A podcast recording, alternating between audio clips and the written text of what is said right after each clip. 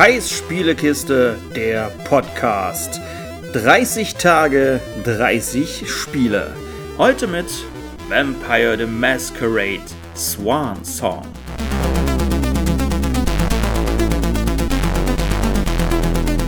Ach Leute, irgendwann sollte man es, glaube ich, einfach mal lassen und Spiele aus der Dark World nur noch dann kaufen, wenn sie den Untertitel Bloodlines 2 haben. Ich habe Vampire the Masquerade Swan Song gespielt für, ich würde sagen, zwei Stunden und habe dann entnervt aufgehört. Das Spiel selber es ist ein Vampir-Rollenspiel, was ohne Kämpfe auskommt. Es spielt, wie gesagt, in der Dark World. Ich hatte ja schon mal in den Review-Folgen Werewolf The Apocalypse Earthblood vorgestellt. Und dieser Titel spielte ja auch in der Dark World und jetzt halt Swan Song. Und wie eben angesprochen, Swan Song ist ein Vampir-Rollenspiel, in dem nicht gekämpft wird, sondern es wird nur geredet. Also man löst verschiedene Proben, indem man mit Leuten redet und nebenbei bekommt man natürlich noch ein paar Quests oder Aufgaben, dass man so ein bisschen, ich sage jetzt mal, Detektiv spielen muss. Also irgendwo Hinweise finden, ein Dokument, irgendwelche anderen Sachen und so weiter und so fort. Dafür hat man je nach Charakter, man spielt nämlich drei verschiedene Charaktere, je nach Charakter hat man dafür unterschiedliche Fähigkeiten. Es gibt beispielsweise einen Charakter, der sich unsichtbar machen kann. Also wirklich auch den anderen Vampiren gegenüber. Und dafür braucht er auch keine, kein Mana oder sonstiges. Es gibt allerdings eine Währung in diesem Spiel, beziehungsweise zwei. Es gibt einmal den Durst, also es gibt bestimmte Aktionen, wodurch der Vampir halt durstig wird und dann braucht man halt einen Mensch, um den Durst zu stillen. Für diese Aktionen mit einem Menschen sollte man immer eine abgelegene Stelle finden. Am Anfang des Spiels sind das solche kleinen Sitzecken, wo man halt so Gardinen davor ziehen kann, ne? also die man so zumachen kann.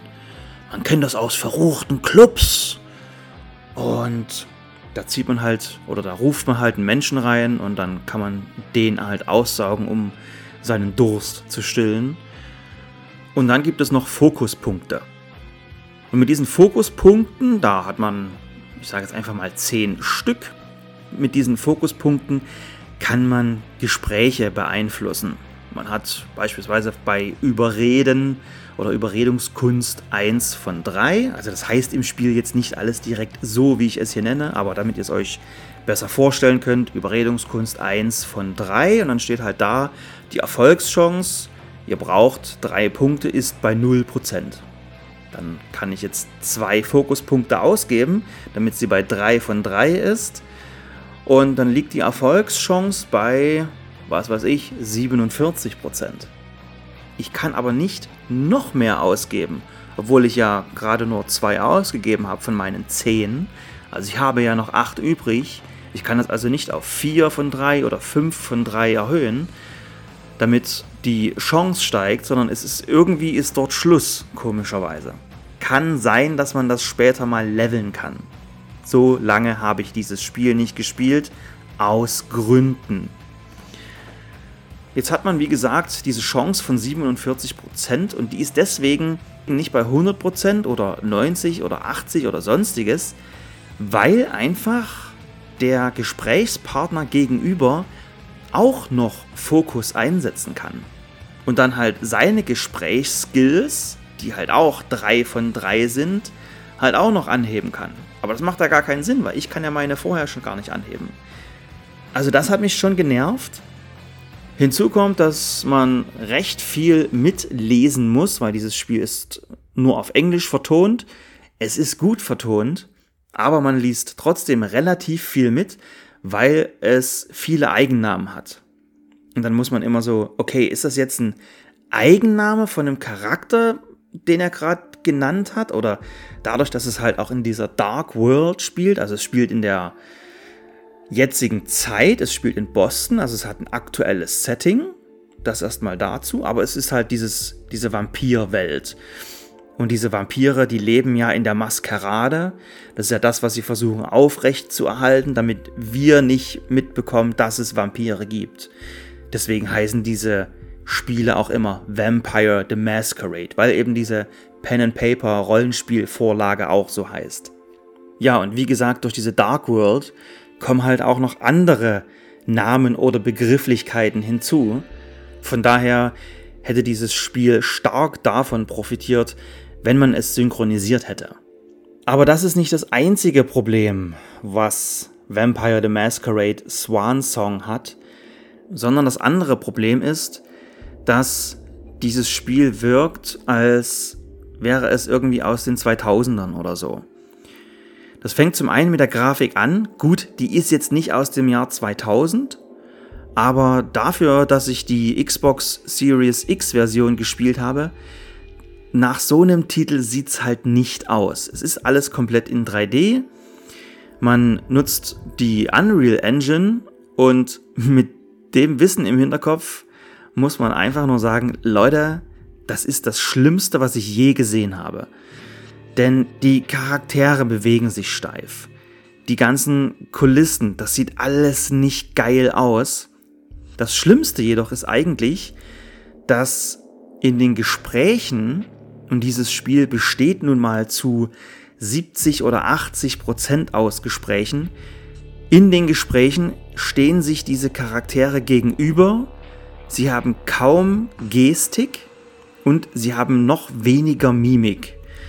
Also du kannst an den Gesichtern nicht ablesen, ob sie erschrocken sind und auch die Gesten, wie gesagt, also das höchste der Gefühle ist, dass sie die Arme mal so ein kleines Stück anwinkeln und damit so leicht hin und her wedeln. Aber das war es auch schon. Geschweige denn überhaupt, dass sie irgendwie mal hin und her laufen oder sonstiges. Also das ist wirklich stocksteif, was man sich da anschaut.